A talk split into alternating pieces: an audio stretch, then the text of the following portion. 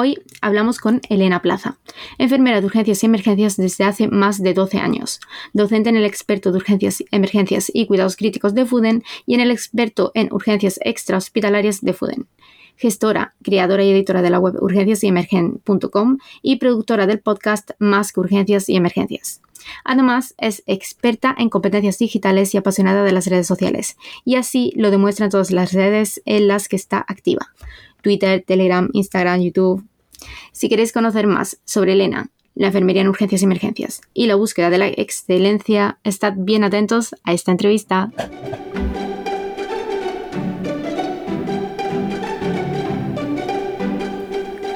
Bienvenidos al podcast El arte de cuidarte, un espacio donde hablaremos sobre salud, enfermería y cuidados. Si eres estudiante, personal sanitario, cuidador o una persona interesada en el mundo de la salud, eres bienvenido. Yo soy Laura, enfermera y autora de este podcast, y espero que te quedes bien cerca porque empezamos.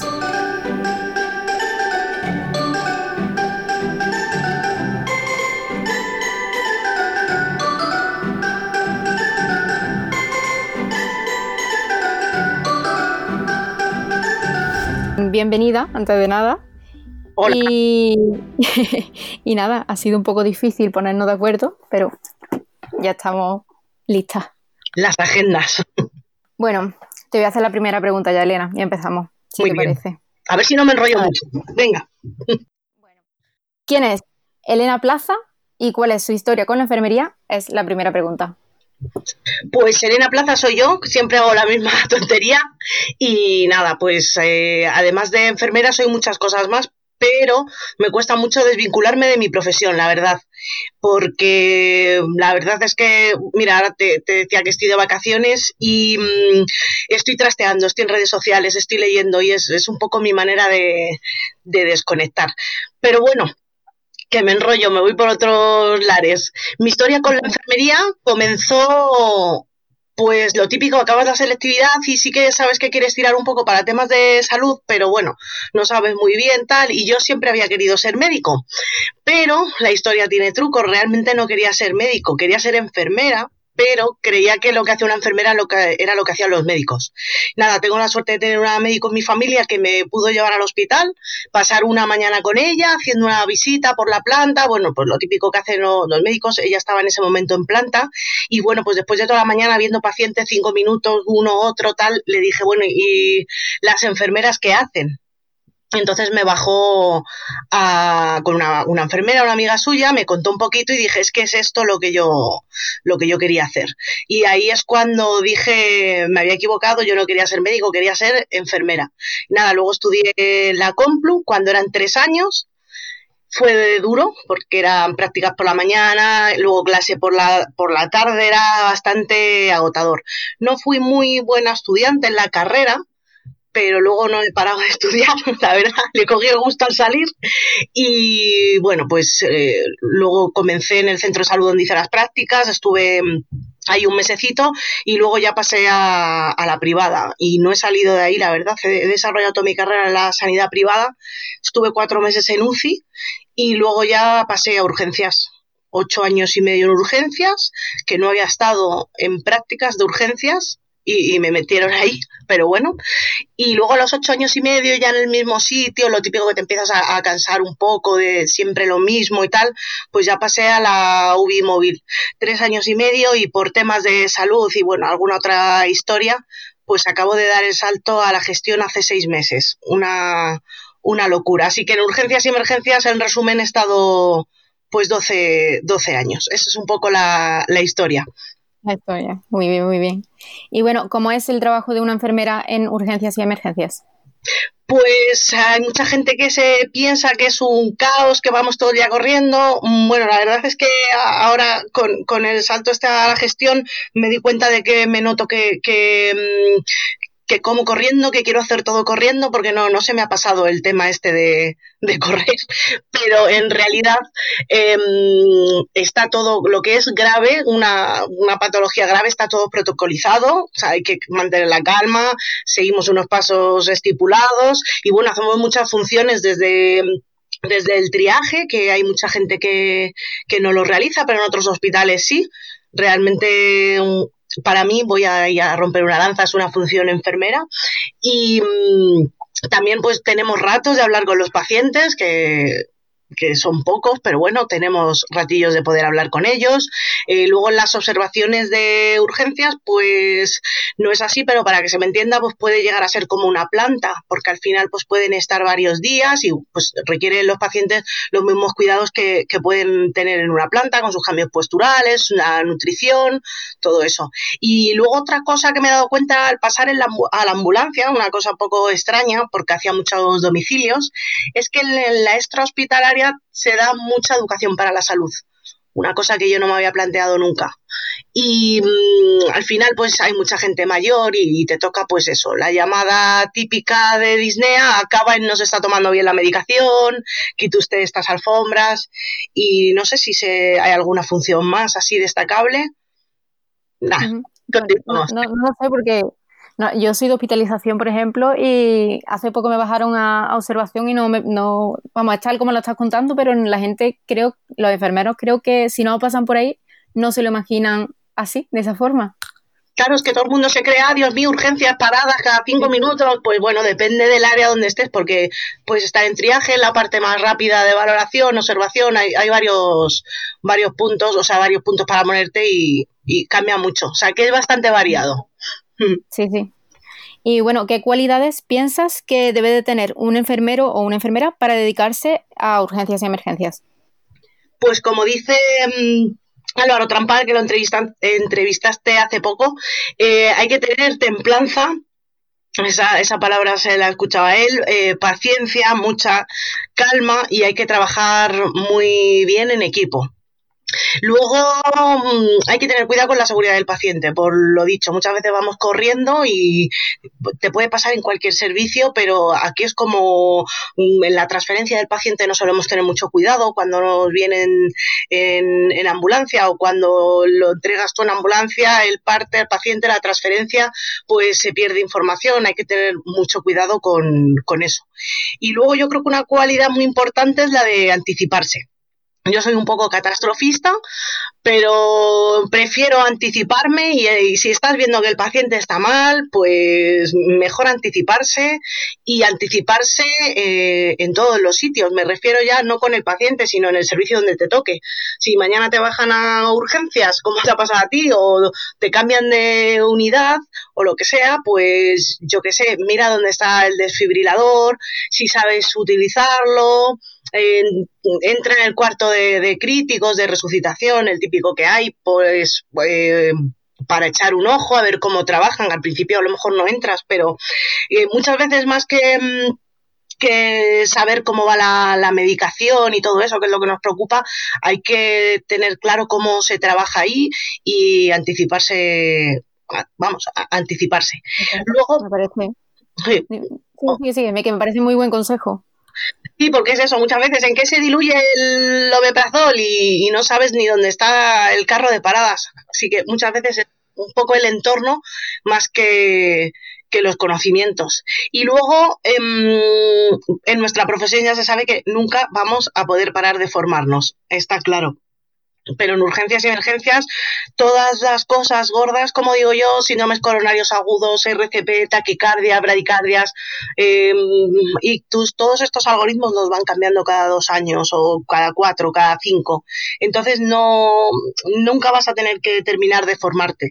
Si tienes que estar en urgencias y emergencias, yo creo que siempre hay que hay que estar eh, dispuesto, que no me salía la palabra, dispuesta para, para aprender y, hablando de este tema, ¿qué cursos recomendarías a un enfermero o a una enfermera que quiera trabajar en este ámbito? Pues creo creo, a falta de, especialidad de urgencias y de emergencias, que no la tenemos, pues por lo menos deberíamos de tener pues un experto o un máster, que sin él está claro que se puede trabajar también. Pero bueno, estaría bien tener un máster o un experto que, que pues con, con, esa formación repasas un poco todas las patologías. Y luego también creo que, claro que te voy a decir yo, que me parece súper importante saber de electros, que es lo que a mí me gusta. Eh, electrocardiografía. En urgencias no vale hacer el electro y dejarlo ahí. Bueno, no vale en ningún sitio, como digo yo en mis clases, pero mm, tienes que tener algún, algún conocimiento básico Y como yo digo siempre, como lo gordo se ve bien y se ve bastante raro, por lo menos eso, saber lo, lo mínimo. Luego, em, algo de soporte vital básico y de soporte vital avanzado si estás en pediatría, pediatría, si estás en adultos de, adultos, pero hay que, hay que saber atender la, peor de las patologías, que es la parada cardiorrespiratoria. Luego, dependiendo del servicio en el que estés, pues también algún curso de manejo del paciente politraumatizado. Se ve más en la extrahospitalaria, pero también llegan al, al hospital. Y algo de triaje también, si estás en extrahospitalaria, pues de, de extrahospitalaria, sino de hospital. Y luego una cosa que sí que me gustaría decir es que mm, el tema, como te decía antes, de, la medicación, que, que siempre mm, nos asusta, evidentemente hace falta formación también sobre mm, sobre medicación y todo eso, pero tenemos libros, tenemos aplicaciones, creo que es lo que menos nos tiene que, agobiar, porque esas cosas mm, al final se consultan y, es más, y, no es urgente. Lo importante es saberte manejar eh, correctamente en las en las situaciones urgentes.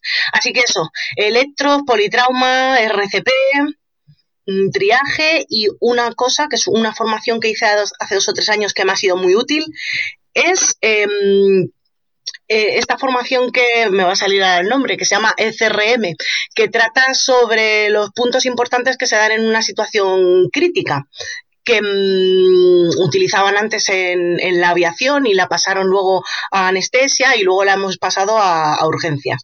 Es el manejo crítico de las, de las situaciones de emergencias. Y ahí se dio, en ese curso dio un poquito de mm, errores de comunicación. También la manera de comunicarte en estos casos eh, es muy, muy, muy importante para disminuir errores y mejorar la seguridad del paciente.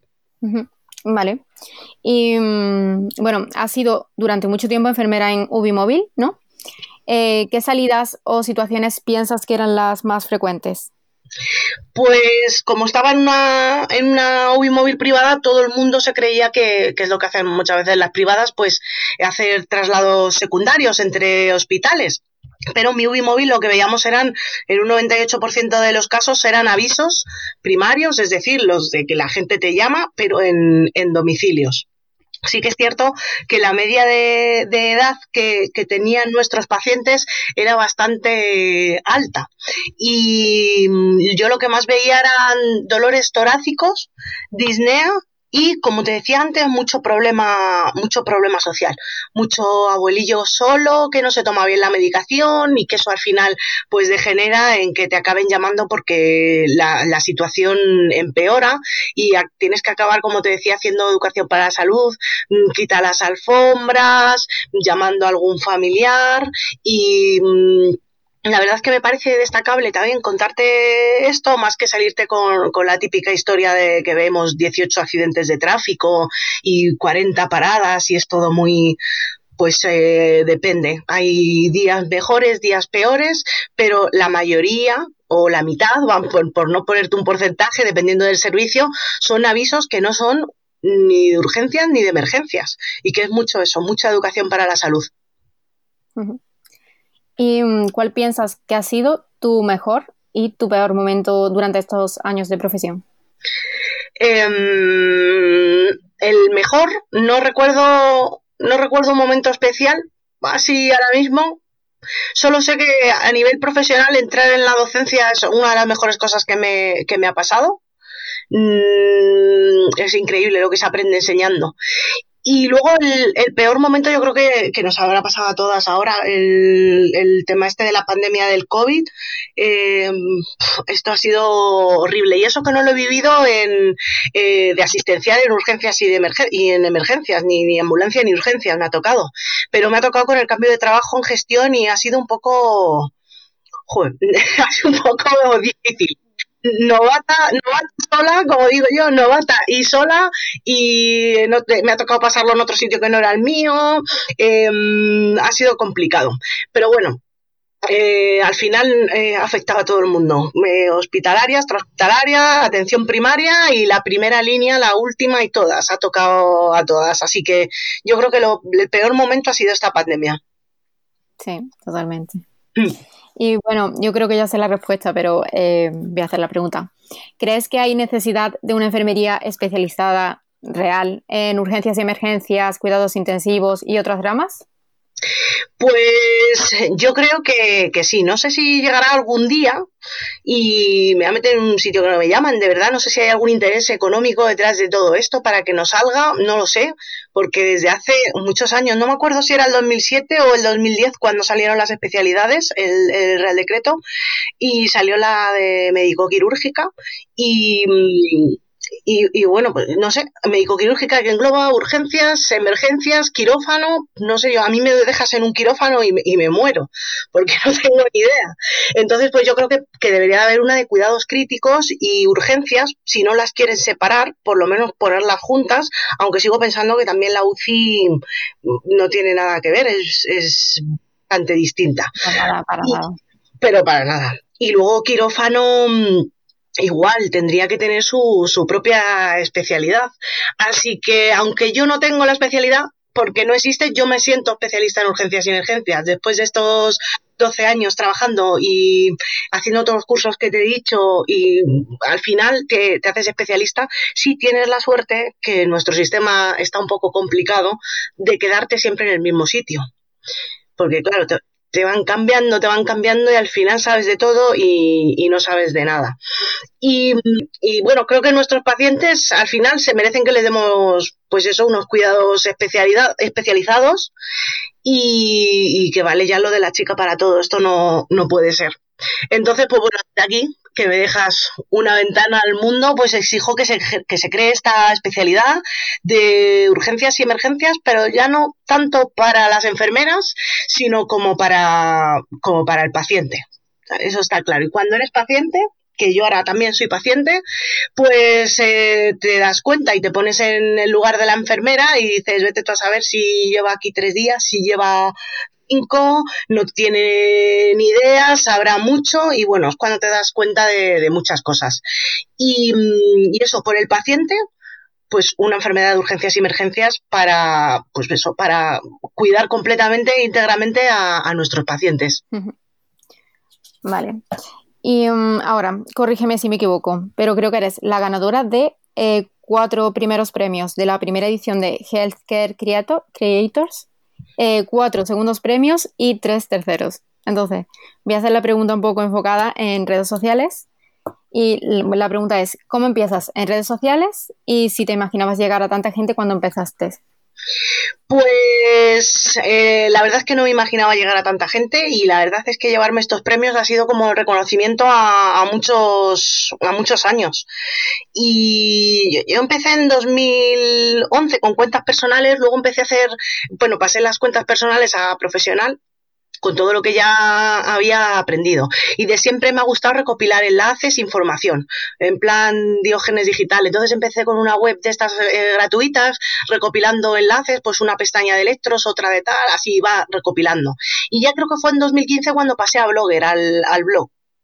Y mm, ahí empecé ya a escribir un poco un post más, más elaborados, más de coger bibliografía, leérmela, lo que llaman ahora curar contenido, darle una vuelta y, y publicarlo. Y luego, eh, eso fue sí, en el 2015. Al pasar a la ambulancia en el 2016, y, y, ser un trabajo que no vas todos los días, porque son guardias sueltas, pues tenía un montón de días entre guardias, pues para poder dedicarle a, redes eh, sociales y sobre todo también a, la docencia.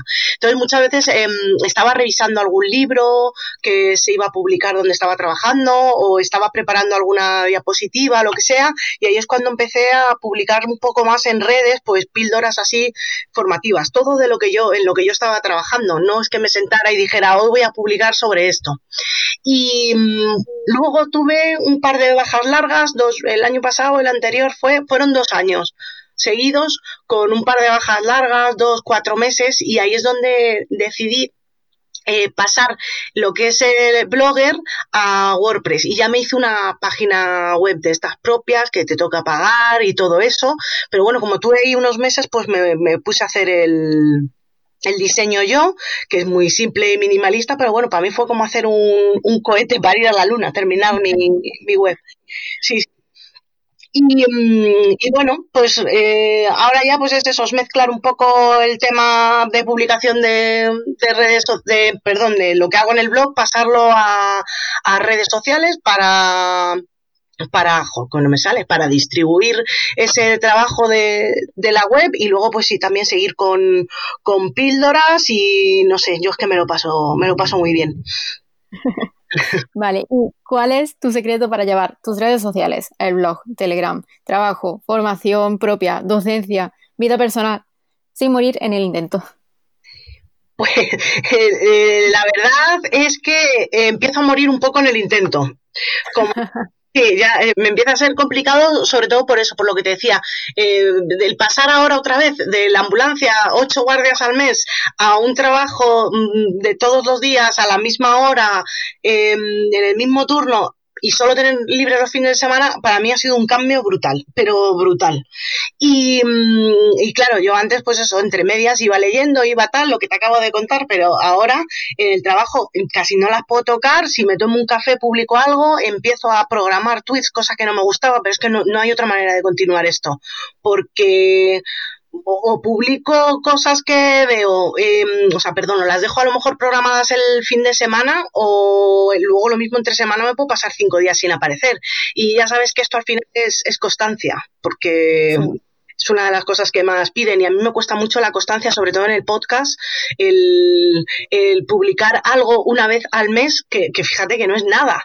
Eh, eh, me, me, cuesta mucho. Pero bueno, el secreto ahora para mantenerlo, que me está costando, empiezo a tener un poco de, ayuda. Tengo amigos, porque son amigos que, me echan un cable. Tengo a, Iván Pachi por detrás echándome un cable con el, con el podcast, lo edito y lo grabo yo, pero no sé, sabes que tienes a alguien ahí si tienes algún problema con el feed o lo que sea, ¿sabes? Para no perder tiempo en esas historias. Luego Eduardo Tornos, le tengo pendiente un poquillo de, mi web, de si hay alguna actualización, no sé si le conoces. Es un... Creo lo mismo lo sigo por las redes sociales. Pues está, metido muy en Twitter y, bueno, pues eh, me echa también una mano. Luego estoy también eh, desde hace unos meses pidiendo colaboraciones en, en, la página web. Le pedí a Pau Matalab que me escribiera una entrada de redes sociales. A mi amiga Belén y yo al final hemos escrito el de las mascarillas, pero la mayoría de la entrada me, la ha escrito ella. A mí no me importa, se pone su autoría y ya está, pero al final empiezo a necesitar un poco de, de ayuda porque es imposible gestionarlo todo. Es que es, son muchas redes sociales y son muchos seguidores en muchas, bueno, muchos son los que sean, ¿vale? Pero eh, al final tienes a, los seguidores en todas las redes mandándote mensajes, pero en todas, y dices, Dios mío.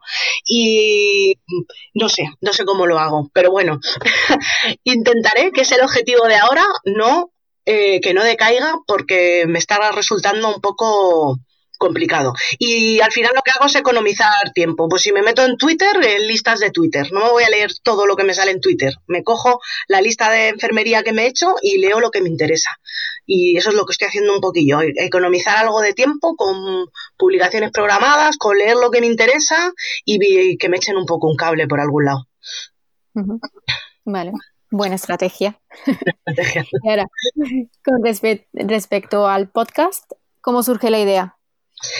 Pues el podcast fue escuchando a Chema Cepeda en Hackeando la Salud, el podcast que tenía él de entrevistas antes que el de Conectando Puntos, que es por el que se le conoce.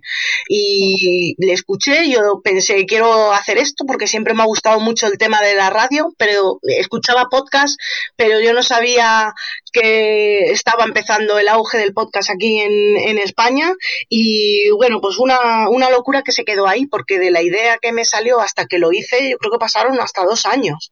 Hubo un día, pues igual, en una, en, una de las bajas, eh, es que lo de las bajas fue como súper productivo. es, el momento, es el momento. Y, y bueno, tenía muy claro lo que quería hacer aunque ahora se me está desvirtualizando y estoy publicando otras cosas, pero quería un cacho de entrevista con un cacho de recomendaciones y probé así a grabarme eh, como salga. vamos a tirarnos a la piscina, pues soy muy cuadriculada y si me pongo con que si el logo, con que si tal, con que si Pascual, eh, al final no lo saqué. Y tuve una conversación con un amigo que me dijo, Elena, mira, sácalo, ya está, lo que salga y, ahí está. Y la verdad es que es el proyecto que más me gusta de todos los que tengo, aunque no le dedico mucho tiempo porque no, no tengo, pero es como mi momento de relax. Si puedo grabar uno al mes, pues mi momento de relax, pero a mí me quita mucho tiempo porque soy una maniática de, la edición y luego que si la foto, lo mismo que haces tú, si te lo estoy contando y lo sabes, pero me quita mucho tiempo que me gusta, pero no, no tengo. Pero bueno, queda, queda mucho más que urgencias y emergencias, esto no lo dejo. y bueno, con respecto al podcast también, eh, ¿cuál es tu entrada favorita? Pues em, del podcast hay uno que me gusta, el que hice de errores de em, errores que matan, creo que se llamaba el, episodio, creo que el 5, ese me gustó mucho, aunque fue un monotema, de yo ahí una hora hablando, pero me, em, o sea, toqué el tema este de la seguridad del paciente que te comentaba enfocado a la comunicación. Me gusta mucho el tema este de los errores de comunicación a nivel de, de urgencias. Y bueno, mola un montón hacer un especial documentarte sobre el tema, como si fuera una entrada del, del blog, pero pasarlo a podcast. Ese me gustó mucho. Y luego tengo alguna entrevista que recuerdo con mucho cariño. A todos les recuerdo con mucho cariño, a todos los que han pasado por el programa, pero bueno, con, con María Galvez, con gamificación enfermera, me habría pasado horas hablando, se me quedó corta la, la entrevista. Así que esos dos episodios, el 5 y... Mm, y el de María Galvez, que no me acuerdo del, número, su entrevista, me, gustaron mucho. ¿Y cuáles son los podcasts que escuchas tú en tu día a día? Ahí como oyente he sufrido una, evolución, porque me van cambiando los gustos. Además que me cambian cinco meses. Al principio, eh, bueno, aparte del de Chema Cepeda de, de Hackeando la Salud, escuchaba muchos de, asesinatos. El tema de asesinatos en el mundo podcast hay 2000. Y mm, el tema es que al final notaba que me ponía triste y me deprimía un poco estar todo el día hablando de cómo, cómo han matado a uno, cómo han matado a otro. Digo, voy a cambiar. Así que luego me dio por podcast de, salud y que ahí saqué un post y un, y un episodio de podcast de 24 podcasts de, de salud, que estoy preparando la segunda parte. Y luego he pasado también a, escuchar de podcast de salud, a, a, escuchar, a ver si me sale, lo que llaman ahora metapodcast que es un poco como hacer un podcast. De ahí escucho Objetivo Podcast de Iván Pache, el chico que te, que te he hablado antes. Eh, luego hay un cuaderno de podcasting, podcasting para principiantes. Y bueno, los de, los de salud me gusta mucho ECC Podcast, que es de, de urgencias. Y qué más, qué más. El tuyo, el de Fuden, eh, Conectando Puntos no sé, es que tengo una lista inmensa de, de, de, podcast, pero vamos, eh, oscilo entre eso, un rato de asesinatos, otro rato de, salud y otro rato de, cómo hacer un podcast. vale. Bueno, y otra pregunta, si tuvieras que quedarte con una, ¿qué sería? ¿Asistencia, docencia o gestión? Docencia, sin duda. Lo que pasa es que no, no se puede hacer docencia sin, yo creo, ¿eh? sin haber estado en asistencia. No puedes enseñar ni aportar tus conocimientos si no has vivido un poco de asistencia. Así que creo que son complementarias y lo que sí que está claro es que en el momento en el que te pones a enseñar, como al final te tienes que poner a estudiar o a repasar o a contestar preguntas, eh, aumentas exponencialmente los conocimientos, pero de una, de una manera brutal. Y luego la gestión no me está disgustando. La verdad es que no me está disgustando. Pero sí que me estoy llevando ahí alguna decepción últimamente y, hasta aquí puedo leer. vale. A ver, luego, em, para mí eres el claro ejemplo de enfermera que siempre está en constante búsqueda de la excelencia. Eh, y esto lo he sacado un poco del vídeo que, que tú subiste a YouTube. Así que, bueno, pues nadie mejor que tú para hacerle esta pregunta cómo alcanzar la excelencia y salir de la mediocridad? Pues eh, yo creo que la excelencia no se alcanza, ¿vale? Eso puede ser como la felicidad, que hay que ir a buscarlas y, esa búsqueda es la que te puede hacer un poco excelente, pero yo creo que, nunca seremos ni excelentes, ni perfectos, ni perfectas, porque siempre podremos mejorar y, darnos cuenta de lo que hacemos mal. Así que yo creo que mm, alcanzar la excelencia por lo menos es darse cuenta de, de, querer serlo eh, y de intentarlo, y de intentarlo ser. Además, hay varios tipos de visión sobre la excelencia que a raíz del vídeo que hice en YouTube que me comentabas, pues ha salido el debate. ¿Qué es excelente? Tener muchos cursos, tratar bien al paciente, cada uno tiene su propia concepción de, la excelencia, de la excelencia, perdón. Y mm, para salir de la mediocridad, no sé, no sé cómo, cómo lo podrían hacer, pero en este tema me pongo súper seria porque ser mediocre mm, profesiones que, trabajamos con personas, que trabajamos con la salud de las personas. A mí realmente me parece un delito y lo veo mucho a mi alrededor que yo también tengo mis fallos, no soy perfecta, pero no sé, yo a la gente eh, le pido un poco de implicación con el paciente, que tampoco tienen por qué tener mm, su profesión como hobby, casi como tengo yo, que me dedico a ver series también y tal, pero sí que te reconozco que al final estoy todo el rato con la enfermería en la, en la cabeza. Y eso tampoco pido que hagan 200 podcasts, ni 200 cursos, ni que se lean 50 artículos diarios, pero no sé, hay que ponerte en del paciente y, tratarlo como si fueras tú, como si fuera tu madre, porque el, paciente se merece lo mejor. Y, yo creo que por eso nuestros cuidados deben de ser excelentes. El, tema del siempre se hizo así y, y, todo el tema de la evidencia en temas de salud no, no, se puede, no se puede permitir. Yo a veces, hablando de esto, me pongo un poco prepotente lo que te digo, no soy perfecta y cometo muchos errores, pero yo al que no tiene ni el más mínimo interés eh, por el paciente o en su trabajo, que haya gente que se le ve, el que no tenga mínimo interés trabajando con personas, yo le mandaba a otro sitio, que no me cortaba un pelo. Así te lo digo de claro. Como, debe de ser. Sí, sí. Y por, último, eh, última pregunta ya, ¿qué es para ti la enfermería? Joder, esta pregunta alguna vez me la han hecho y nunca sé qué contestar, porque ¿qué es la enfermería?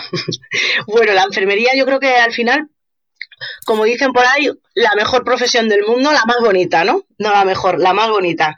Y yo ahí discrepo porque tengo ahí el corazón partido con la, con la docencia. Yo creo que son dos profesiones muy bonitas y que tengo el gusto de poder casi tener a la vez. Y, mm, y además, una de las profesiones más bonitas del mundo es creo que un, como una manera de vivir, un modo de vida, que es, que es lo que hago yo con, con, mi profesión. Al final eres enfermera 24 horas, pero no porque estés 24 horas a ver si se para alguien, sino por lo que te digo, pues estás generando contenido como tú eh, relacionado con salud, intentando hacer educación para la salud en, el WhatsApp ya, para que se entere tu familia y, y los más de cercanos, ya ni en redes sociales, y no sé, como una especie de modo de vida. Y, mm, y luego creo aquí voy a, contestarte una cosa, otra vez me pongo seria, que, mm, que creo que es una profesión que suelen decirlo de que es vocacional, pero tenemos que, o sea, vocacional es porque lo típico lo llevas dentro, tal, pascual, ¿no? Pero eh, debemos también de quitarnos el rollo este de vocacional y reivindicar lo que es nuestro, es una titulación universitaria y tenemos que cobrar y nos tienen que tratar como cualquier otra profesión, bien, no porque sea vocacional, pues tenemos que cobrar poco y nos tienen que cambiar de sitio, tenemos que tener una bolsa de mierda, con perdón, y todo eso. Así que, pues que me pongo a hablar. Y, eso, que mm, es una profesión muy bonita, pero cuidado con el tema de la vocación, que muchas veces se nos va de, se nos va de las manos. Y un modo de, un modo de vida o de vivir. Y bueno, eh, pues ya estaría. Por último, dinos dónde pueden encontrarte en redes sociales. Pues yo creo que lo mejor que lo, he juntado todo es en www.urgenciasyemergen.com. Esa es la página web y en la pestaña de quién soy salen todas las redes sociales. Soy urgencias y emergencias en todas, pero bueno, ya sabes que arroba, el arroba y el nombre va cambiando. En Twitter urgencias emerge, en Instagram urgencias y emergencias, y bueno, también estoy en Telegram, en, página de Facebook, en YouTube, en todos los lados. Por eso lo he unificado todo en la pestaña de quién soy, de mi web, y, y ahí pues está el acceso a todas, por si me quieren buscar por ahí. Perfecto. Pues muchísimas gracias, Elena, por, la entrevista. A ti por invitarme, Laura, muchísimas gracias. Y nada, te mando un beso muy grande.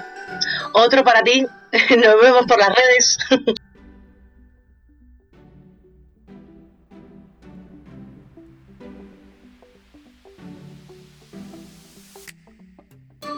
aprovecho como siempre hago para agradecer de nuevo a Elena por su tiempo y espero que a vosotros os haya gustado mucho esta entrevista. Como siempre dejaré todas las redes sociales de Elena, que no son pocas, y las mías en la cajita de información. Si te ha gustado esta entrevista puedes compartir, seguir el podcast o dejar un comentario. Os mando un abrazo muy fuerte y nos vemos en el siguiente episodio.